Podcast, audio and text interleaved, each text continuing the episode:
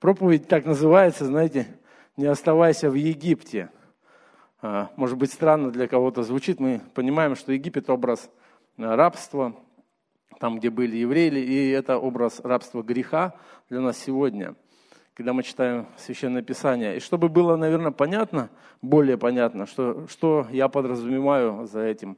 Знаете, так бывает, я в своей жизни обнаруживаю, что я из Египта вышел, а вот Египет из меня еще нет – не до конца, знаете, процессы какие-то в моей, в моей жизни продолжаются еще. Не знаю, знакомо кому-то такое переживание или нет. Есть такие люди, хоть, о, все, ну я не один, уже, уже можно говорить, уже можно посмелее. Я бы хотел взять э, книгу Иисуса Новина и э, читать оттуда сегодня. Знаете, вот когда ты уверовал, я думаю, тебе сразу подарили Библию, да? Ну, или не сразу, или постепенно, но практически мы стараемся сразу всем, кто примирился с Господом, подарить Библию, либо э, как-то, ну, это вообще норма, да, чтобы появилась Библия у христианина. И мы наставляем человека в церкви в том, что нужно читать Библию, правда?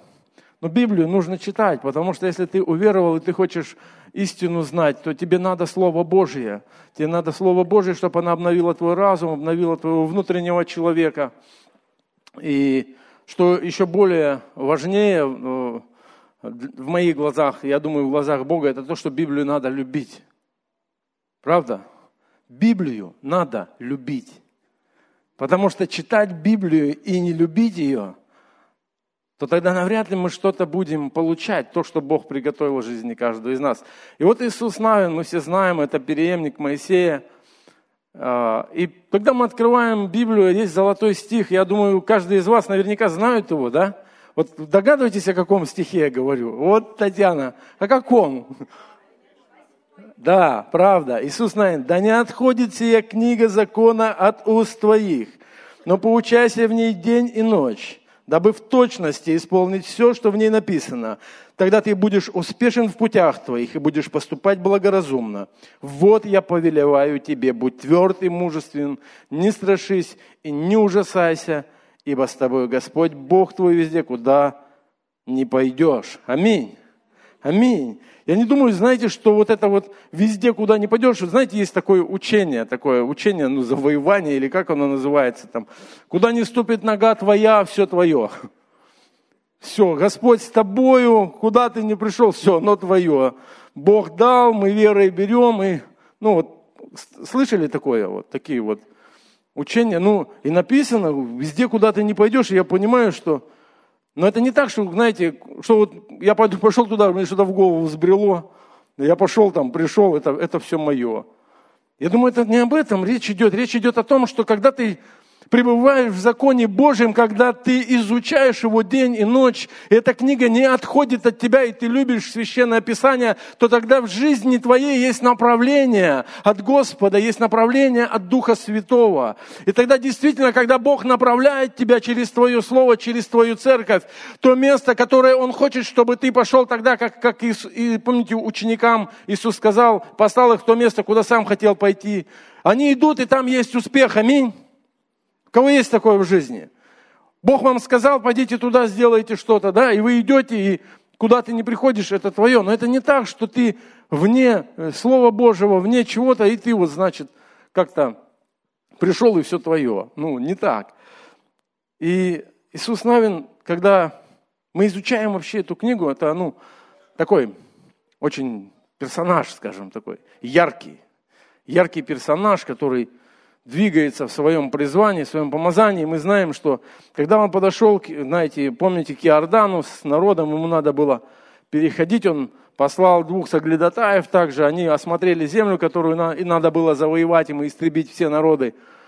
Они пришли, сказали, что земля классная, все хорошо, и он говорит, пойдемте. И написано в 3 главе 10 стих, «Из всего узнаете, что среди вас есть Бог живой, который прогонит от вас Хананеев, Хатеев, Евеев, Ферезеев, Гаргисеев, Амареев, Иусеев. Раздели, разделение реки Иордан произошло тогда. И вот ковчег завета всей земли пойдет перед вами через Иордан. То есть он говорит, вот тогда вы узнаете, когда Иордан расступился, помните? Встали, вышли, взяли камни, сделали жертвенник. И знаете, дальше читаешь чудеса за чудесами у него. Река снова сошлась. Когда река сошлась, в Библии описано, это дальше просто, если читать, уже пятую главу я затрагиваю. Знаете, сердце врагов дрогнуло, когда они услышали об этом. Сердце неприятелей, тех, которых они хотели завоевать, оно дрогнуло, река сошлась, они вступили, она разошлась, последний вышел, она сошлась, дрогнула написано. Потом было в Галгалии обрезание после этого. Он обрезал весь мужеский пол по закону Моисеева. Это было то, что это посрамление снято египетское было.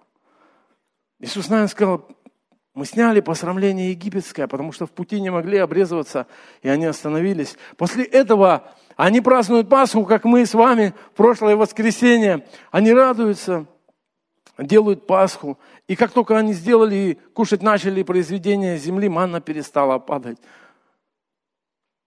Дальше было взятие Иерихона – и благословение Раав, если вы помните, это был город крепкий укрепленный. И по Слову Божьему, когда Бог говорил, они несколько раз обходили, это было, семь раз обходили, это было просто сверхъестественное действие, когда они затрубили все в трубы, и стены Иерихона просто пали. И там был урок, урок с Ахавом, если вы помните, когда Бог говорит, истребите абсолютно все. Все, потому что это прообраз, земля обетованный прообраз – нас с тобой, когда мы приходим к Господу, мы все нечистое стараемся из своей жизни убрать. Мы стараемся очиститься перед Богом. Мы верою начинаем двигаться. Мы знаем, что мы прощены. Бог полностью очистил нас, и мы держимся этой земли обетованной, этой жизни с Духом Святым. И там был Ахав, который полюбилось ему написано. Он полюбил, он полюбил одежды, он полюбил серебро, которое увидел, он полюбил золото, он это прибрал. Конец печальный, Бог указал на него, потому что ну, не могут победить, не могут одолеть, что происходит. И Бог говорит, в общем-то, грех в Израиле. И указывает на колено, указывает на этого человека. И они выводят его, они побивают его камнями. То есть такая ревность по святости, такая ревность по исполнению воли Божьей. И потом было взятие Гая, когда они там, Бог мудрости дал, как устроить засаду им, как заманить врагов. Там целая история, когда ты читаешь это все. Я знаете, о чем думаю? Я думаю, у каждого из нас что-то подобное есть в жизни с Богом. Вот эти победы, вот этот путь победоносный, то, что мы, что-то, какие-то стены пали перед нами, где-то Бог дал мудрости, мы что-то просто захватили там то, что нам принадлежит, то, что Бог сказал сделать. Мы имели ясную победу над серебролюбием каким-то, над, над тем, что просто сильно хотелось, нам нравилось, но мы не стали это брать. Знаешь, я вот думаю, у каждого из нас это есть в жизни. И после того, как они взяли вот этот гай, Иисус, наверное, собирает весь народ. Он собирает весь народ. И написано так, в 8 главе, 34 стих. Потом прочитал Иисус все слова закона благословение и проклятие, как написано в книге закона. Из всего, что Моисей заповедал Иисусу, не было ни одного слова, которого Иисус не прочитал бы перед всем собранием Израиля и женам, и детям, и пришельцам, и находившимся среди них. И вот они в этой земле. И вот она победа. И вот эта книга, которая не отходит от его уст, она здесь с ним, как только у него есть эта возможность, он открывает ее, он созывает народ, он вдохновляет, он, он напоминает, он обновляет. И он обновляет то, что заповедал Моисей. Моисей во втором законе, если мы помним, он когда говорит об, этой, об этих народах, в 20 главе он говорит, предай их заклятию в 17 стихе. И он опять их перечисляет, Хатеев, Амареев, всех, дабы они не научили вас делать такие же мерзости, какие они делали для богов своих, и дабы вы не грешили перед Господом Богом вашим. То есть он, он все делает, он все делает.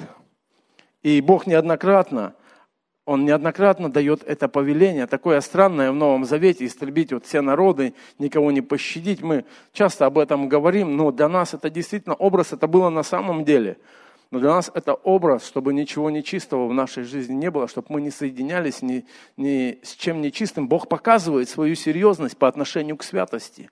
Бог показывает свою серьезность по отношению к Слову Своему. И знаете, и вот начинается 9 глава, и там история как-то по-другому пошла. Если мы откроем 9 главу, написано так, что я постараюсь сейчас слова, своими словами говорить, а потом будем где-то обращаться к текстам.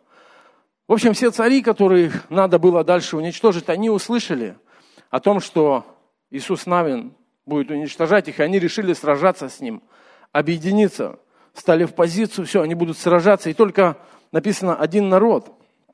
Жители Гаваона, услышав, что Иисус сделал с Иерихоном и Гаем, они сказали, не, не, мы не пойдем этим путем.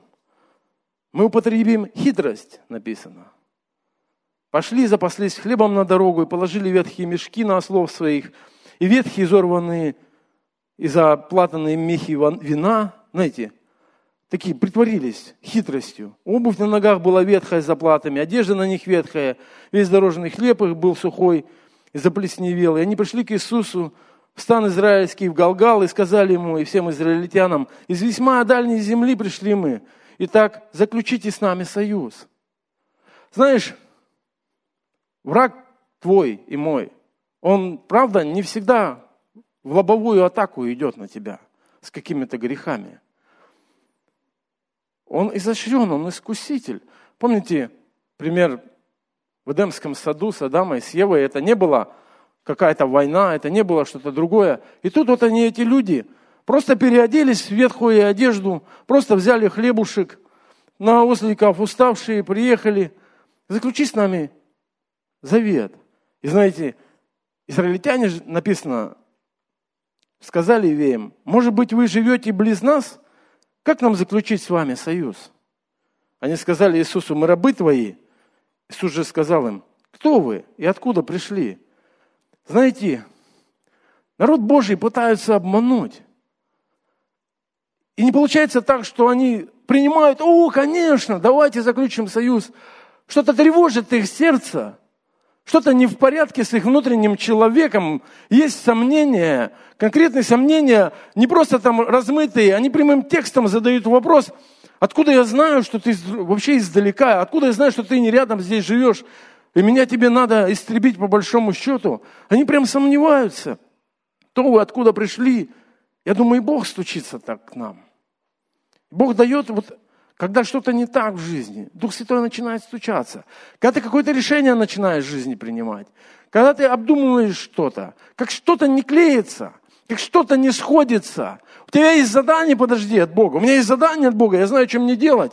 Тут как-то пришли прямо в это задание, пытаются вклиниться как-то ну, логически вроде как похоже, и они сомневаются, но они говорят им дальше, смотрят в глаза и нагло говорят.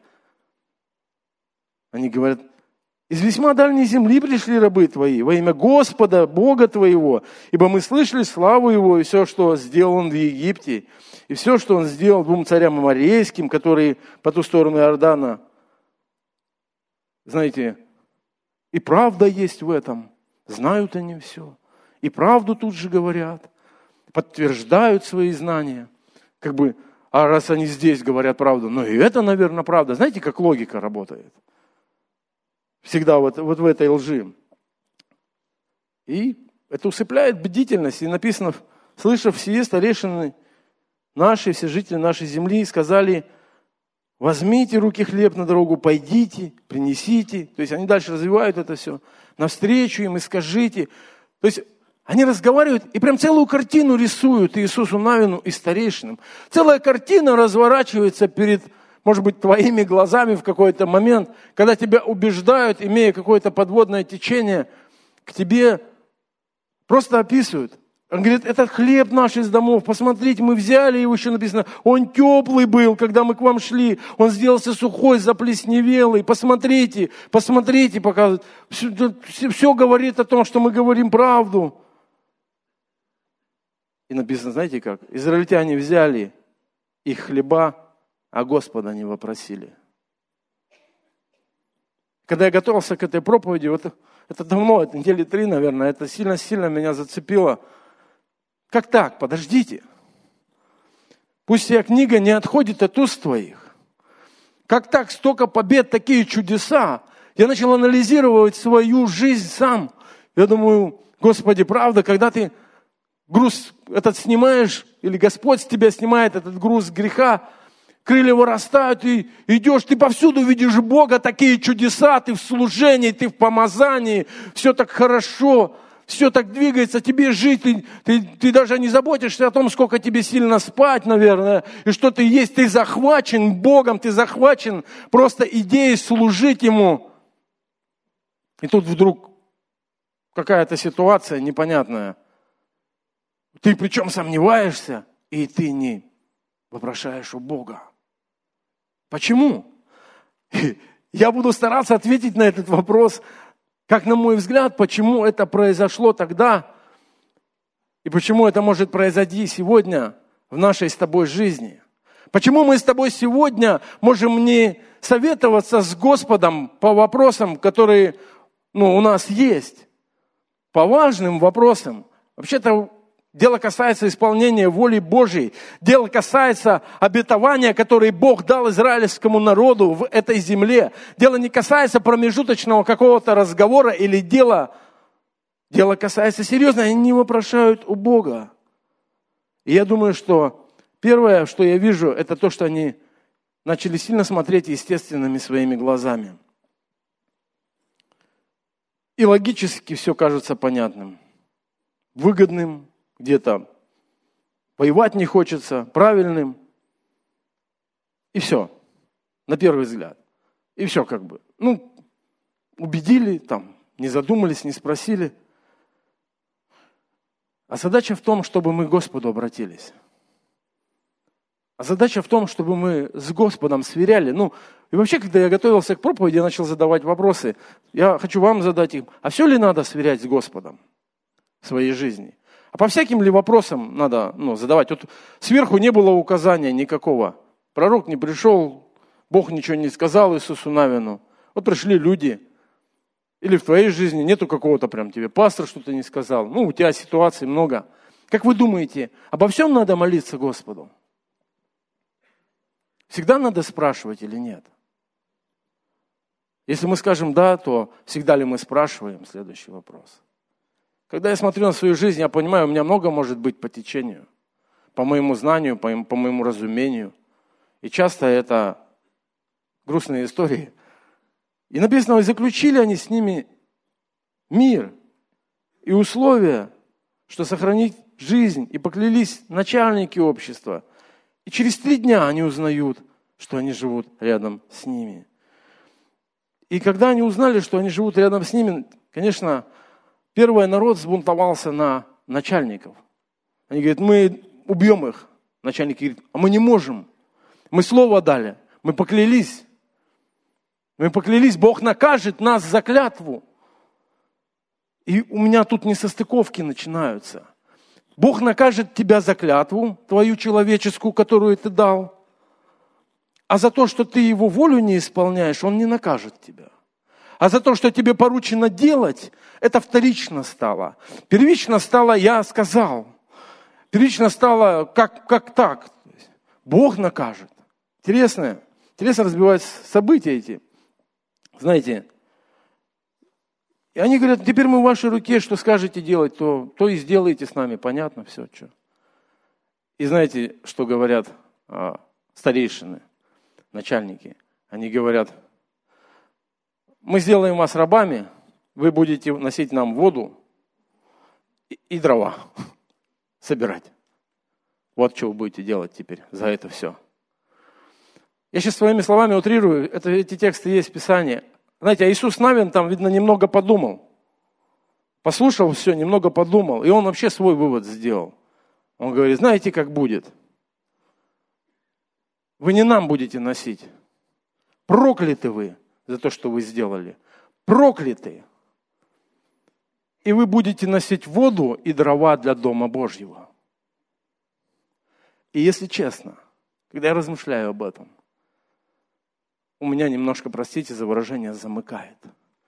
Народ Божий, избранный Богом, отделенный, имеющий привилегию служить Ему, вдруг в этом моменте лидер, он говорит, вы прокляты, и вот проклятие ваше. И вот ваше проклятие. Та часть, которая в принципе принадлежит нам, и мы должны оберегать, охранять ее, никому не давать прикасаться, ревновать, делать дело. Вдруг она, она будет ваша, как проклятие. Теперь вы будете это делать. И знаете, и какое-то разделение появляется, когда я смотрю обновленными глазами. Это, знаете, я вот тут святой проповедую, а кто-то, значит, там, ну, в службе порядка, в общем, будет воду приносить сюда. Понимаете? Что-то непонятного для меня. Я не могу понять. Я думаю, как так? Откуда это? Но откуда это взялось? Знаете, и может быть, кто-то из вас сейчас сидит и говорит, ну ты сгустил краски. ну ты даешь. Но я не сгустил, потому что мы с тобой чуть дальше пройдемся по истории, которые следуют за этим, и вы увидите, что я далеко не сгустил краски. И он добавляет, Иисус Навин, он, он добавляет, он говорит, на том месте, говорит, «Э, за это вы прокляты, без конца вы будете рабами, будете рубить дрова, черпать воду для дома Бога моего. И дальше написано, они сделались, и до сего дня. А он, знаете, добавляет им, он говорит, на том месте, которое укажет Господь, будете вот приносить и делать. Забегая вперед, э, я смотрел, изучал, дальше листал, думаю, где же Господь указал место-то? Интересно же. Куда они должны дрова были приносить и воду? Найти не нашел. Был один жертвенник, который два племена, ну, два колена сделали, подобный этому, как свидетели, потому что те возмутились, говорят, вы что тут сделали второе? Они были одни на одной стороне Родана, другой на другой. Что вы сделали? Они говорят, ну, чтобы мы тоже поклонялись, мы не будем здесь жертвы приносить, потому что жертвы можно только на одном жертвеннике приносить. Но он будет нам свидетелем, они назвали его свидетелем. И другой был камень, который Иисус Навин поставил в конце своей книги, который тоже был свидетелем, когда народ Божий обещал, что они и дом их будут служить Богу. И больше я не нашел нигде указания, что Бог говорит, вот здесь сделайте, или вот здесь сделайте, или чтобы они делали какой-то жертвенник. Я не вижу этого, что Богу это угодно. Но они, наверное, носили дрова, там рубили, я не знаю, для тех, для того, который был, наверное. И все, но новых не было. Я думаю, что эта ситуация, она, знаете, что вскрыла? Это вот произошла какая-то подмена. Та привилегия, которая была дана исключительно народу Божьему, она вдруг какое-то неблагодарное служение как будто такое появилось. Понимаете? Как будто что-то в голове не то произошло. Как, ну, вот так вот. Раз, и, и все. Я когда читал, мне как-то даже нехорошо было внутри. И размышляю об этом. Просто какие-то обычные, оказывается, работы это. Понимаете? Дому Божьему, ну, что там, там, что я могу там, окна приехать в офисе помыть? Да нет, ну что там? Понимаете, это мышление. Откуда это мышление? Откуда? Откуда это мышление? Я понимаю, знаете, это мышление из Египта. Это мышление рабское. Это Египет, который еще не вышел из них. Это Египет, который, возможно, не вышел еще до конца из меня, хотя я верую, прощен, очистен, и я Божий. Но глядя на свою жизнь, будучи честным самим собой, я что-то о себе понимаю. И Бог тоже обо мне понимает. Знаете, у меня вообще примеров, ой, я благословен примерами, хотите. А, центр вообще классно, пример. Человек прошел определенный отрезок времени, все, стал теперь служителем. Но как вы думаете, теперь он не сам все делает, теперь он говорит всем, что надо делать. Это главный отличительный признак служителя на начальном этапе. Я проходил сам все эти процессы. Но наконец-то, понимаете, но наконец-то и не спросили у Бога, ну так хочется иметь своих рабов, ну так хочется рабу иметь своих рабов, понимаете? Не втерпешь. И Бога спросить не надо. И, где он что будет делать, не особо важно. И несмотря на то, что было принято это решение, Бог дальше вел Иисуса Навина. Он дальше изгонял, он дальше имел победы, он дальше имел жизнь эту с Богом. Но это правда. То, о чем я говорю. Ну, может быть, конечно, вы скажете не так. Вы уже лидер домашней группы, конечно. И уже, ну, но вы не, наверняка не сами уже чай, наверное, завариваете, да? Наверное, есть кто-то, кто, кто-то смеется. Есть кто-то, кто приходит, там чай заваривает. Ну, как бы вы более святым делом занимаетесь, наверное, да? Ну, или что-то подобное. Я утрирую, я, конечно, смеюсь. Но вы все понимаете, о чем я говорю. Есть масса примеров, когда этот Египет, он начинает проявляться среди нас или внутри нас. Знаете, и написано, когда Израиль вошел в силу, тогда сделал он, ну, чуть позже, и настал вот этот покой видимый. Знаете, вот такой видимый покой. Несмотря на то, что жители Гаона остались живы, ну, ничего страшного. Но мы видим из Священного Писания, что нет, не так. Есть огромные разрушительные последствия от этого безобидного решения. Это был не тот покой для народа Божьего, о котором Бог вообще говорил в самом начале. Когда мы смотрим книгу Судей, следом Иисус, наверное, ушел из жизни, потом все, кто был с ним, тоже ушли, и началось новое поколение. И вот как это поколение поступало. Судьи 1 глава 28 стих. Когда Израиль пришел в силу, Тогда сделал он хананеев данниками. Потом написано, и Ефрем не изгнал хананеев, живущих в Газере, и жили хананеи среди их Газере. И Завулон не изгнал жителей Китрона, и платили им дань. И Асир не изгнал жителей Акка. И жил Асир среди хананеев, ибо не изгнал их. И Нефалим не изгнал жителей Вевсамиса, и были его данниками. Иосифы и сыны одолели Амареев и сделались они данниками ими. Какая модель поведения прекрасная. Выросла у следующего поколения. После Иисуса Навина нету преемника.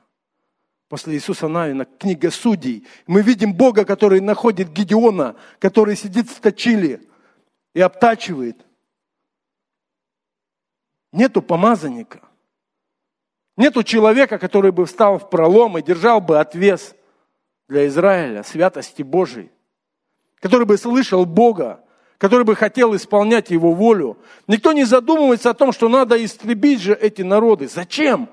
Зачем? Я не знаю, может быть, в твоей жизни, знаете, сегодня есть тот, кто рубит тебе дрова там, носит воду в твоей жизни, потому что, ну, в служении Богу.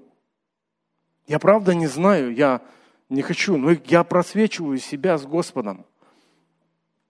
Я правда просвечиваю себя в Господом. И все, о чем предупреждал Бог, оно случилось. Они стали петлей и сетью. Эти народы для Израиля. Нам важно сверять свою жизнь со Словом Божьим и следовать тому, что оно говорит. Я думаю, что акцент не должен быть у нас на видимые вещи, потому что в тот момент у них просто сбился акцент на видимые вещи, на ну, вретище, хлеб черствый. Воевать не хочется. Мысли хорошие приходят. Сейчас должниками будут. Но в Коринфянах написано, что мы не унываем, но если внешний наш человек и тлеет, то внутренний со дня на день обновляется. Ибо кратковременное легкое страдание наше – производит в безмерном преизбытке вечную славу, когда мы смотрим не на видимое, но на невидимое. Ибо видимое временно, а невидимое вечно. Иисус, наверное, не смог дать покой народу Божьему. Хоть написано, что земля успокоилась от войны. Написано, не было в 11 главе города, который бы заключил мир с сынами Израиля, кроме Ивеев, жителей Гаваона – все взяли они войною. Таким образом взял Иисус всю землю, как говорил Господь. Моисея дал ее Иисус в удел израильтянам по разделению между коленами их. И успокоилась земля от войны.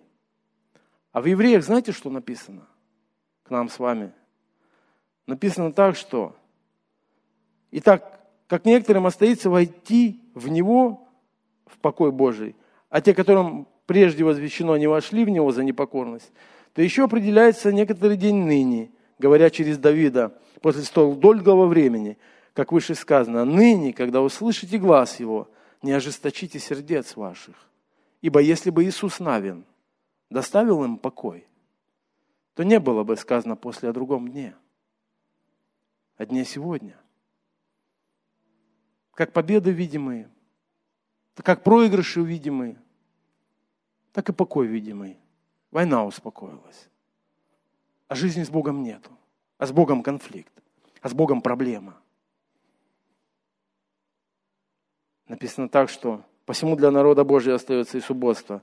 Ибо Слово Божье, я 12 стих прочитаю, живое и действенное, и острее всякого меча, обоюдоострого, оно проникает до разделения души и духа, составов и мозгов, и судит помышления и намерения сердечные.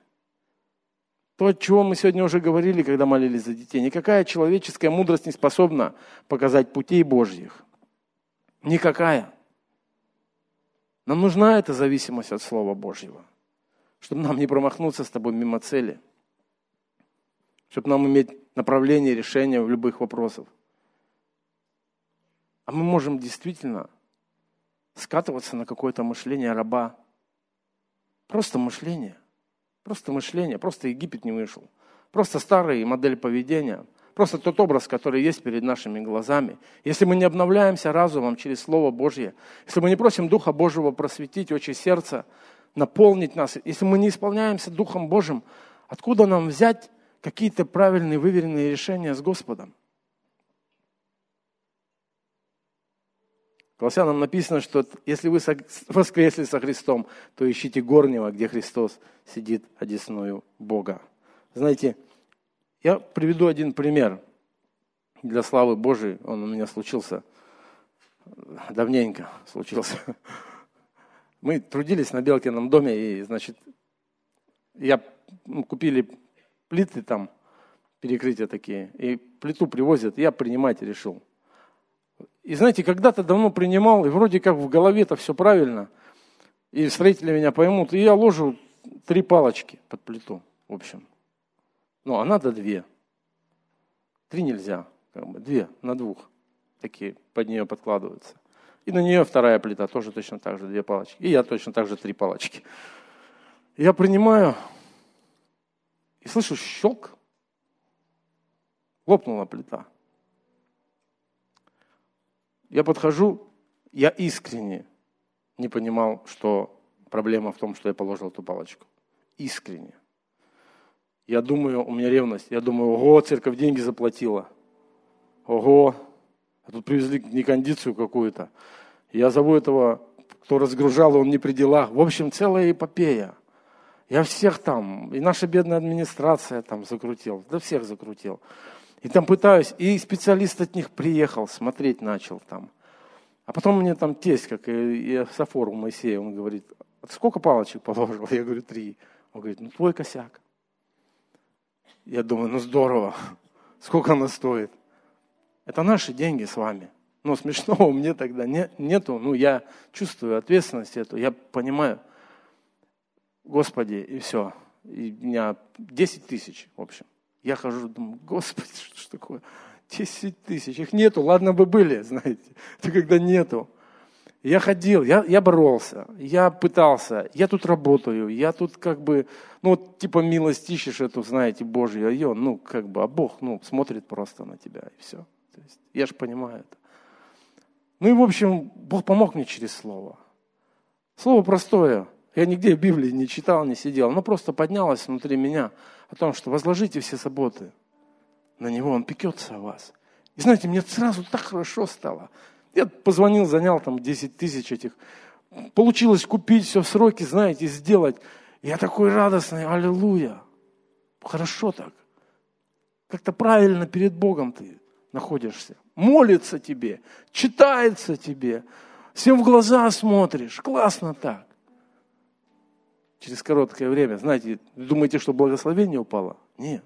Через короткое время случился синдром Иисуса Навина. Краску я купил там дорогую, покрасить там надо было, эксперимент произвести, 20 тысяч.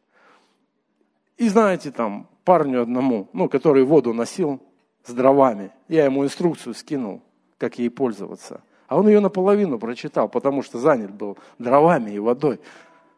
Ну и сделал так, что эта краска в негодность пришло. Вы знаете, в тот момент только рассчитался за ту десятку. И в этот момент совсем не смешно. И как я там только уже, ну вообще, то есть. Но тут сильно как бы мне и не, не прилепишь, я же все сделал, как бы, знаешь. Ну, правда-то она, ну, можно поискать ее, если сильно не хочешь 20 тысяч отдавать. Ну, можно ее поискать, эту правду. Я ее поискал, поискал, поискал, а внутри нету мира никакого, даже если и нашел ее. Ну, нету. Ну, нету его. Не придумаешь ты Божий мир, который выше ума, который превыше ума, превыше разумения, который уврачует твое сердце, даст тебе с миром ходить, смотреть братьям, сестрам, называться служителем Божьим. Но нет его. Не придумаешь. Занял я эти 20 тысяч. Купил краску. Сделал. Рассчитался. И, аллилуйя. Один человек вообще с другого города, Бог расположил его сердце через какое-то время, не за этот поступок, просто расположил, и он покрыл эти нужды в два раза. Это история, которую нельзя придумать, ее можно только прожить. Готов я заплатить был оставшуюся половину, чтобы с Богом пройти этот процесс? Честно? Да. Готов. Готов только, чтобы сегодня это было кому-то ободрением. Чтобы сегодня кто-то не пошел на компромисс. Чтобы сегодня кто-то не остался, знаете, искать этих водоносов, дровосеков каких-то, а чтобы он понял, что служить Богу – это привилегия. Служить великому, всемогущему Богу – это привилегия. Это моя молитва. Иисус говорит такие слова, 8 глава. «Пославший меня», 29 стих, «есть со мною, Отец не оставил меня одного, ибо я всегда делаю то, что угодно Ему. И написано, что уверовали иудеи некоторые в Него. И Иисус говорит некоторым иудеев, если прибудете в Слове Моем, то вы истинно Мои ученики, и познаете истину, и истина сделает вас свободными. И они отвечают, мы дети Авраама, мы не были рабами никому никогда. Как же ты говоришь, сделаешь нас свободными? Дети Авраама, где 400 лет вашего рабства? Вы забыли об этом. Дети Авраама, вы не были рабами никому никогда. Ты никогда не был в язычестве. Ты не занимался оккультными практиками. Ты не лгал на каждом шагу. Ты не изменял своему жене, своему мужу. Ты не врал людям в лицо. Зачем бы тебе тогда нужен был Иисус? Большинство из нас с этого Египта. И Бог трудится с нашими сердцами сегодня, чтобы этот Египет выходил из нас. И один из инструментов, на мой взгляд, это служение Господу от всего сердца, от, со всей любовью, которая есть у тебя. Делай то, что может рука твоя сегодня. Делай, и Египет будет выходить. Не иди на компромиссы. Почему? Потому что дальше написано замечательные слова – Раб не пребывает в доме вечно, Иисус говорит. Сын пребывает вечно. Ибо если Сын освободит вас, то истинно свободны будете. Аллилуйя. Мы с тобой не зависим от вещественных начал этого мира.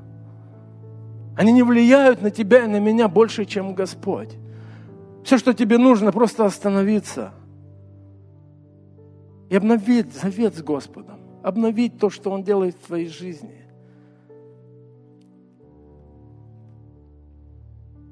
Чтобы познать истину, нам нужен Иисус. Аминь. Нам нужно пребывать в Слове. Данный аудиоматериал подготовлен и принадлежит местной религиозной организации христиан веры евангельской пятидесятников «Церковь Завета».